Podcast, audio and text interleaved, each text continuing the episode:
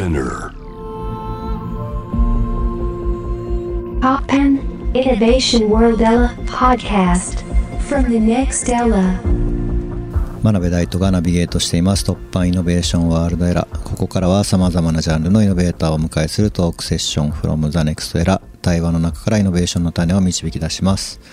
えー今回は東京大学大学院情報理工学系研究科准教授の高橋弘勝さんをお迎えします、えー高橋さん今日はよろしくお願いします。お願いいたします。高橋さんと一番最初に、えーお話しする機会をいただいたのはあれは脳科学かける音楽みたいなプロジェクトでしたっけ？ちょっと正確なタイトルを 忘れてしまいましたけど音音楽脳科学っていうね、はい。なんか、はい。そういう、えー研究をの申請書書こうっていうので、はい、あの真鍋さんと一緒にあのうん。頑張りましたね。あの撃沈しました そうですよね。そんな形で、えっと、まだ実際に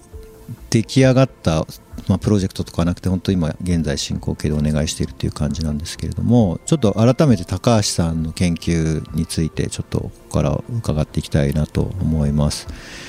で高橋さんのご専門は、まあ、神経工学ということででその中でも特に脳の情報表現の解明を目指して、えー研究をされているということで合ってますかねあそうですね。はい。はいこれリスナーの方にちょっと分かりやすく説明するとどんな研究をされているっていう感じですかね。そうですね。あのまあ脳の細胞をまあシャーレの上で培養したり、あるいはうん。ネズミの脳で実験することが多いんですけれども。はい。脳の電気信号を、まあ、直接こう計測してきて、はい。で脳がどういうふうに情報処理してるのかとかうん。あるいは、えー学習するとどういうことが起こるのかとか、まあ、そんなことから、えー知能って何だろうなとか、うん。あるいは賢いとはどういうことなのかなっていうのを探求するっていうか、まあ悶々と考える、まあそんなことやってます。うん。うん。知能とは何かとかあとそういう意識とは何かとかそういう知性とは何かみたいなことをあの、まあ、研研究されるっていう研究されているってことで合ってますかね。あまあそうそうですね。まあ意識までいくとすごいなと思うけれど、まあ今は賢いとは何か っていうところですよね。うん。それでまず具体的にはどういった実験をされてるんですかね？そうですね。だ例えば人間の大脳皮質なんかだと,、はい。えー、と100億個ぐらいのこう神経細胞がこういるわけですよね。でまあそういうそういうのがこう強調して、まあ、入ってきた情報をいろいろこう処理してるわけです。で、まあ、100億っていうとね、うん。あの世界の人口と同じぐらいですよね。だからうん。それくらいのあの数の細胞たちが、まあ、皆さんの脳の中で情報処理やってるんだけど一つ一つのその神経細胞からまあ信号を計測してみるとうん。やっぱそれぞれ個性があるんですね。人間社会と一緒で。で、まあ、例えばトム・クルーズを見てる時とかはい。あるいは思い出してる時そういう時にだけ活動する細胞とかね。そういうはい。そういうなんかマニアックな細胞がいるっていうことがこう報告されてるんですよね。はい。でだけどそういうなんかねいろんな個性がたくあってでそれぞれの個性を生かしながら、まあ、どうやって脳全体が強調してるのか、うん。なんかそんなようなのが最近こう興味であっていろんな人がいろんなこう脳のモデルっていうのを提案してるんですね。うんうんまあ、ちなみにあの現在の、ね、パソコンも、まあ、はい。大体 CPU の中にトランジスタっていっぱい入ってますけどはい。それも今100億個ぐらいなんですよね。だからうん。脳の中の神経細胞の数と同じぐらいのトランジスタがまあパソコンの中に入ってるわけですけどもうん。でもねトランジスタってこう神経細胞と違ってみんな同じ動作してもらわなくちゃいけないわけですよね。う。んうん。だからそういう意味ではね全然こう個性排除したような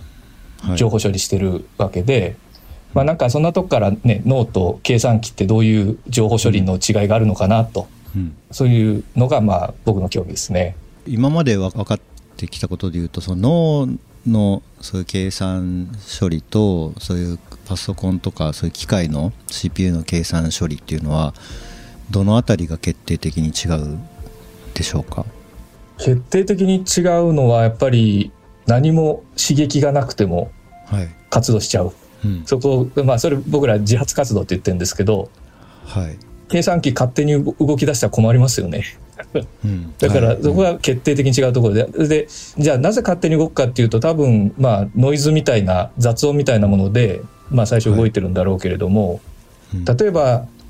AI の人工ニューラルネットワークなんかを考えた時に、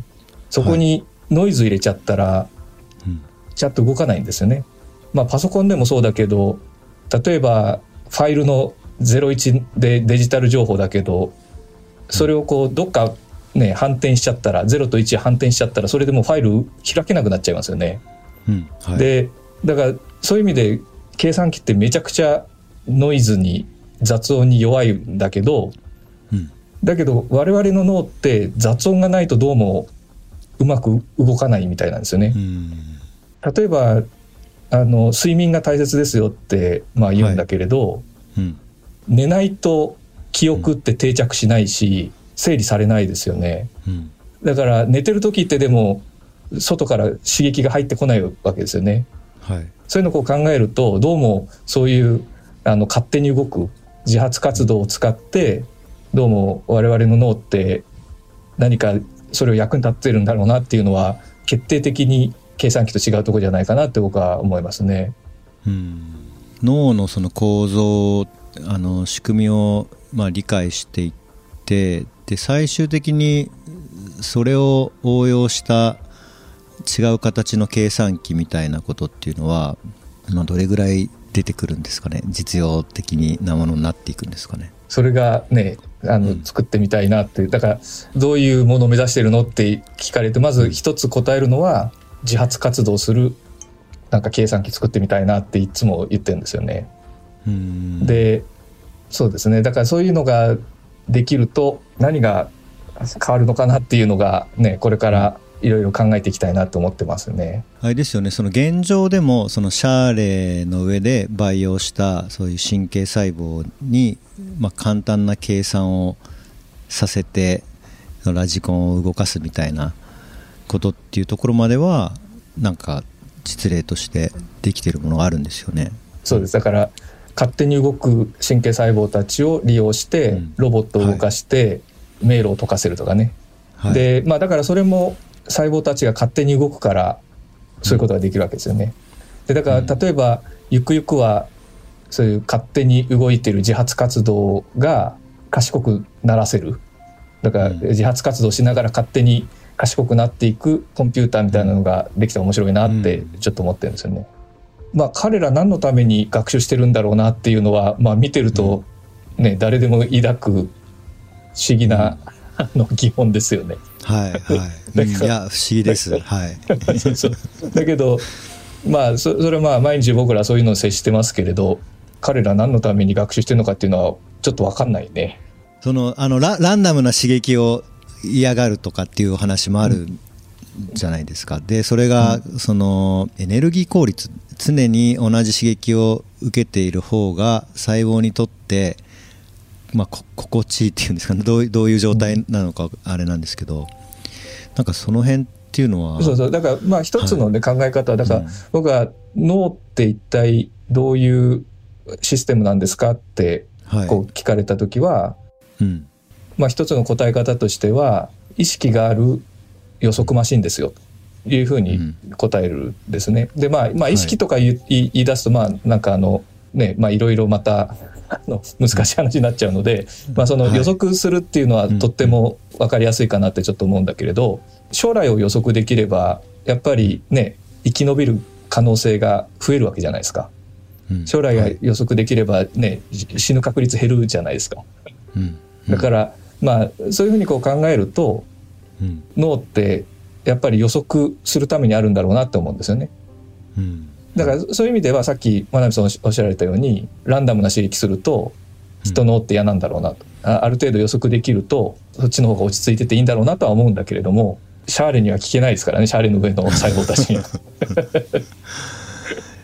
うん。ああれあれですか？あと例えばじゃあそのシャーレ状のその神経細胞に、まあ、音音楽を聴かせるっていうまあ、でも音楽自体はそのままだと聴かせられないから一回その音楽信号を電気刺激にまあなんか変換をして刺激をするっていうことであってますかね。なんかその例えば目目の代わりにカメラだったりとかその耳の代わりにマイクみたいなことで音とか映像の刺激を与えるっていうイメージなんですかね。今真鍋さんおっしゃられたように入力としてやっぱり電気電気刺激を与えていて、はい、でまあ音楽とのアナロジーで言うと例えばねリズムなんていうのはね、うん、なんかこう、音楽聴いてるとちゃんとあるじゃないですか。だけど、はい、ある程度こう規則的なリズムがある中で、うん、まあいろんなバリエーションがあるわけですよね。でそれがどうも脳にはたまらないんじゃないかと。あの、うん、ある種の報酬信号になってんじゃないかって思うんですよね。だから、うん。うん、なんだろうこう全く理解できなくても気持ち悪いし、だけどずっと同じ刺激が続けても飽きちゃう、うん、うん、退屈しますよね、うん、退屈しちゃうししますよね、だからその、やっぱ間がなんか あのいい具合に混乱の中にも秩序がある。あるいは秩序の中にも少し、あの混乱がある。なんかそんなような状態っていうのが、まあ、脳にとってはねすごく、あの心地いい状態なのかなとかちょっと妄想ですけどね。思い思いますね。いやでもなんかそれでそれでシャーレシャーレで実験してなんか作った音楽とかっていうのはななんかすごいなんか面白いものができそうだなって僕も勝手にあの妄想してしまうんですけどありがとうございます。じゃあちょっと一回ここで前半まとめます。はい、えー、1曲お届けした後高橋さんの研究から派生して生まれた後の可能性についてさらにお話ししていきたいと思います。真鍋大斗がナビゲートしています突破イノベーションワールドエラー今回は東京大学准教授で神経工学がご専門の高橋弘勝さんをお迎えしています、えー、後半は高橋さんの研究とアートの親和性そして研究のこれからとともに高橋さんが今活躍されているステージの扉を開けた突破ストーリーについて伺っていきます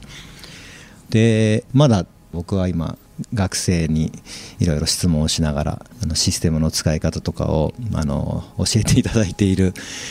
状況なのでまだこれからという感じなんですけど僕はそのちょっと前まではやっぱ AI を使ってあのアートを作るとかっていうのは、まあ、トレンドにもなったし結構使いやすいライブラリーがとか開発環境がたくさん出てでさらにいろいろとみんなあの研究者の方たちが公開してくれるので、まあ、それを使ってその AI を使った後っていうのを、まあ、僕自身も作りましたし、まあ、いろんなアーティストの方がやってたと思うんですけど今高橋さんの研究室にあるようなそのシステムを使ってなんかアートプロジェクトをやってる人ってまあすごくまあ少ないなとなんか僕は思ってるんですけどなんか実際触ってみてやっぱこれがすごいブレイクスルーになったのかなって思ったことが一つあってやっぱその電極の進化っていうかあんな小さいデバイスの中にすごく大量の、まあ、電極があってしかもまあ計測もできて刺激もできてっていうなんかそれができたことっていうのはなんかすごい大きかったのかなってちょっと思ったんですけど。いや僕あの、えー、と20年以上前になるんだけどあの、はい、まあ、大学院の時自分で電極作ってたんですよね。でその時64点で同時に、えーと、計測できる、うん、まあ、そんなような電極作ってで自分で実験してたんです。はい。まあその頃はそれで結構珍しかったので、うん、あのそれで研究できたんだけどだけど、はい、やっぱりどんどん、ね、技術革新がすごくて、うん、で大体あのそう半導体の世界でムーアの法則ってあると思うんですよね。はいはい、であれ1.5年でトランジスタの数が倍増していくっていうのが1970年ぐらいからずっと永遠続いてて、うん、でまあそそれにのトレンドで、まあ、さっきお話したように CPU のかあの中のトランジスタの数が100億になってると。はい、で同じようにですねその神経科学にもムーアの法則っていうのがあって、はい、でそれ7年か8年ぐらいにその、同時に取れる電極の数が倍になっていくんですね。うんで今はだいたい1,000とか2,000とかそれぐらいのオーダー。でだからまあ20年ぐらいでねまあ100個ぐらいからまあ10倍ぐらいになったわけですよね。うんうん、でこれどんどんどんどんねこう進んでいくと結構たくさん同時に取れる時代が来るんじゃないかなと。確か2230年だったかな。それぐらいになると脳の中の神経細胞全てからそのあそのムーアの法則に従えばですよ。はい。全ての神経細胞から同時に計測できるはずだみたいなあのね。ことを言ってる 人たちもいますね。うーん。だからそういう意味ではねやっぱこのテクノロジーの進歩っていうのはすごいなと思いますね。いやほ本当になんかソフトで簡単になんかみ見られる環境を触らせていただいてるので楽に触っちゃってますけど いやすごいすごいものを触ってるなと思ってちょっと感動しました本当に。あとはやっぱ今まだすごく高いじゃないですかその電極自体が。なのでちょっとあの参入障壁めちゃめちゃ高い感じもあるんですけどあれがもしもっと安くなっていろんな人が、ま、使えるようになるとまたそれでなんか先に使う人とかもまあ出てくんじゃないかなってなんかちょっと思ったんですけど今は1000万ぐらいとかするんですかねあのデバイス1個で。うん、まあそれぐらいかなと思いますけどね。でうん。でもまあみんな使うようになるかな。ならないですかね。いやもうこれだみんな使いたいんじゃないかなと思いながらワクワクしながら触ってますけど そそんなことないですかね。今、まあ、ああいった環境の中でまあ今後なんか目指されているところとかっていうのは何か具体的にあるんですか？まあなんか自発活動するなんか計算機みたいなものがなんかすごく面白いんじゃないかなってね勝手に動く計算機。まあだからさっき睡眠が大大切だよって言ったんですけど、まあだからはい。言い方変えると眠る計算機って言ってもいいかもしれないんだけどますますなんか分かりづらくなったかもしれないけどまあ要するに何もしない。うん。それからぼーっとする。まあそんなようなこう時間がないとうん。なんかこう記憶が作られたり整理されたりあるいはね情報処理のパフォーマンスが上がらない。なんかそんうなん。計算機ができるとなんか脳に近づくんじゃないかなってちょっと思うんですよね。うん。でそれ何かっていうとまあ普通のコンピューターねさっきも言ったけど雑音が適大敵なわけですよ。はい。ノイズノイズがあっちゃいけないわけで。うんうん。でまあそれがノイズ生かした計算できるってなるとなんかすごく面白いなっていうふうにこううん。思いますよね。でまずそれが一つ。はい。であともう一つはやっぱりそもそも脳って何のためにあるんだろうなってこう思うんですよね。まあ、さっきあの、えー意識のある予測マシンだみたいなこと言ったんだけれど、うんうん。まあ、でもそういうなんか疑問に対してどういうふうに答えればいいのかなっていうふうに考えた時に、ね、アートとか科学とか宗教とかなぜそんなものが生まれてきたんだろうなって考えるところに手がかりがあるんじゃないかなっていうふうにこう思ってるんですよね。だからなんだろうどんな、ね、民族でもうんあの必ず音楽とかダンスっぽいものをこう持ってるんですよね。それに加えてなんかいろんなこう文化を発展させてきたわけですよね。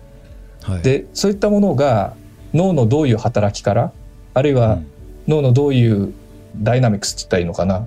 あの道徳性から生まれてきたのかっていうのをなんかうん。理解できたらいいなっていうふうにまあ思うんですよね。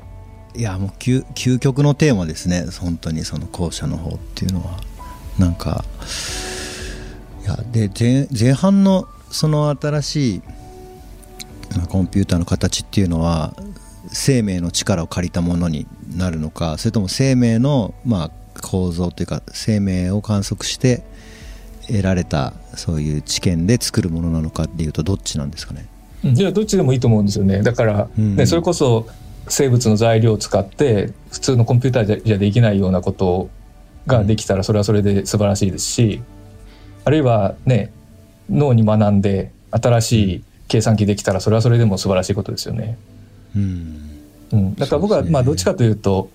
この原理原則が知りたい。うん。でそれがなんか応用できるような形でなんかこ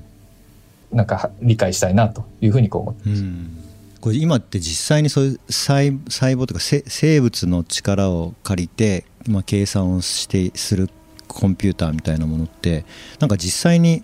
使われてるものとかってあるんですか？そうん。あの例えばねまあ実用で、はい、うん、最近だから、まあ、いいろんな考え方が変わってきて例えばどんなものでも計算する能力があるっていうふうにこう考えられてるんですね。うんうんうん。でどそれどういうことかっていうとはい。例えばなんかコップを持とうとした時にロボットでコップ持たせるの結構難しいんですよね。うん。だけど、そうですね。我々の体でコップ持とうとすると簡単に持てるじゃないですか。うんはい。うん。でそれの一つは指が変形するんですよね。そのコップの形状に合わせて。うん。でこれってこう考え方を変えると、まあ、指が、えコップの形状を計算してると、まあ、そんな考え方もできるわけですよね。うん。だから脳が計算してるんじゃなくて指が違う違う、うん、そうそうそう。うん。だからまあ、いね、今はや、まあ、よく言われるなんかエッジコンピューティングみたいな考え方に似てるかもしれないけれど、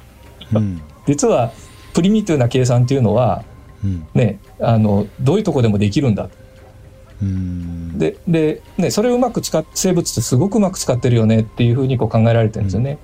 うん。であと例えば我々の体もそうでうまいことロボットの骨格作るとうん。ほんのちょっとなんだろうこう傾きがあるところにそのロボットを置くだけではい。何の動力もなしに歩けちゃうんですね。まあ多分我々の体ってそういうふうにこうなっていてつまり何言いたいかというと、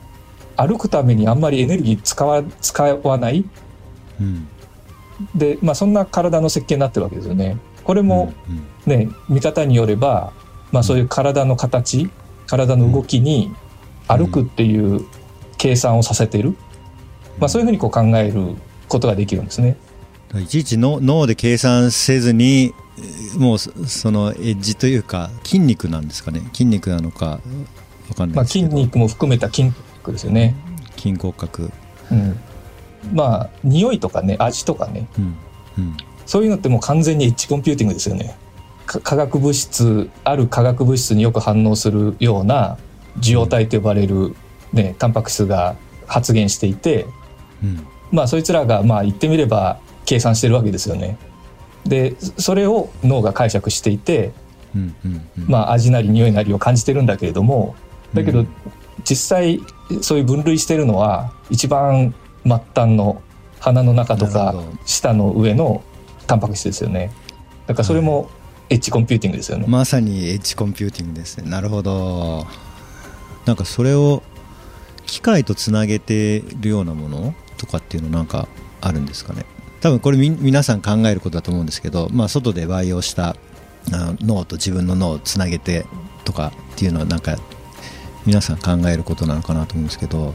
そういうのってなんか意味あるものにななる可能性ってあるんですかね？どうでしょう？まあ計算機使うこと自体がまあそうじゃないかなと思うんですよね。だからうん、わ我々の能力拡張してるわけですよね。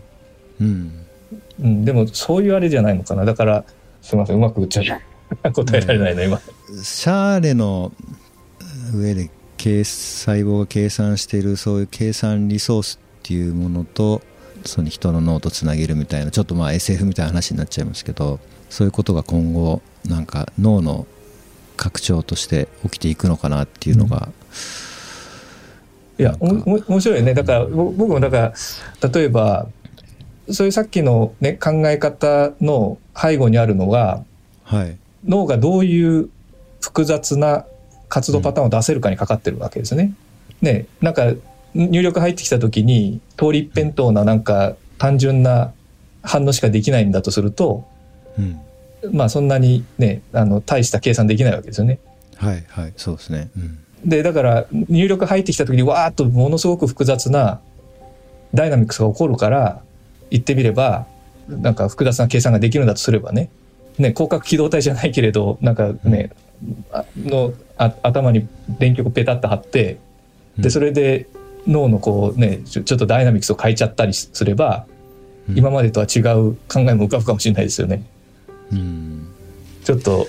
夢物語かもしれないけど。ありがとうございますちょっといろいろ聞きたいことどんどん湧いてきちゃうんですけどちょっとお時間が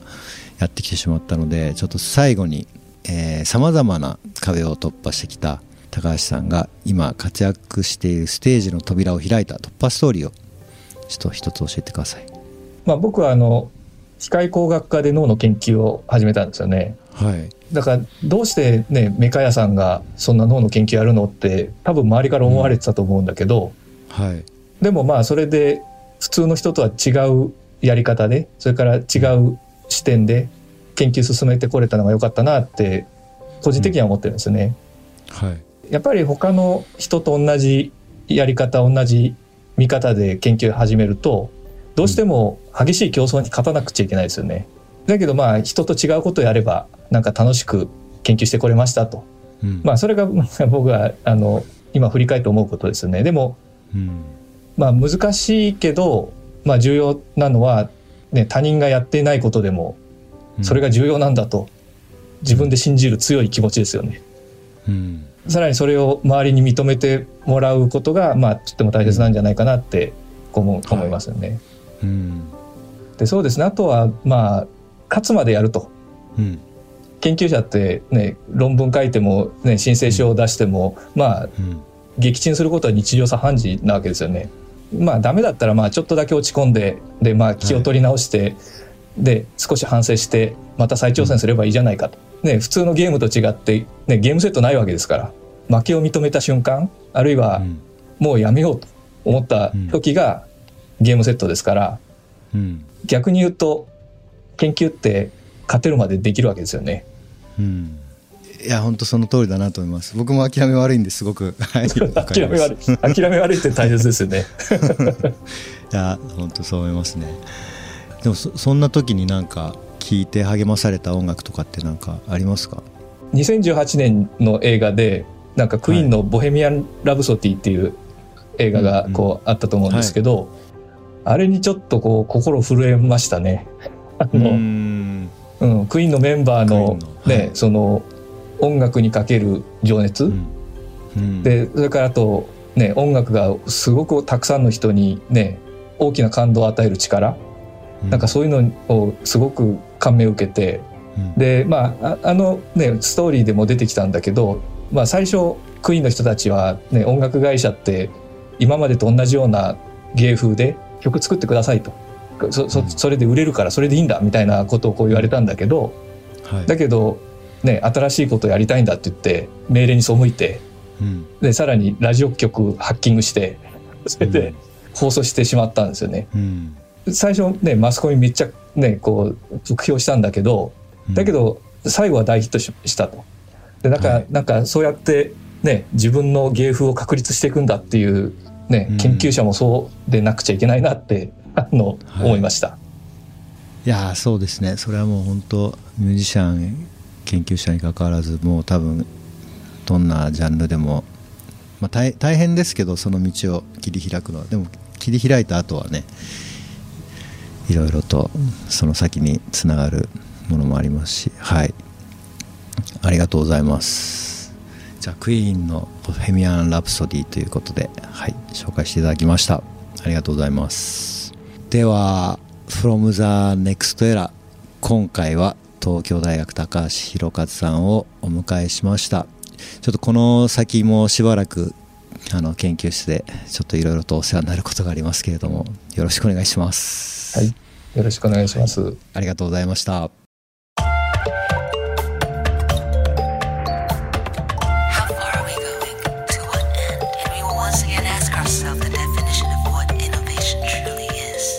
You're listening to J-Wave Innovation World Era podcast.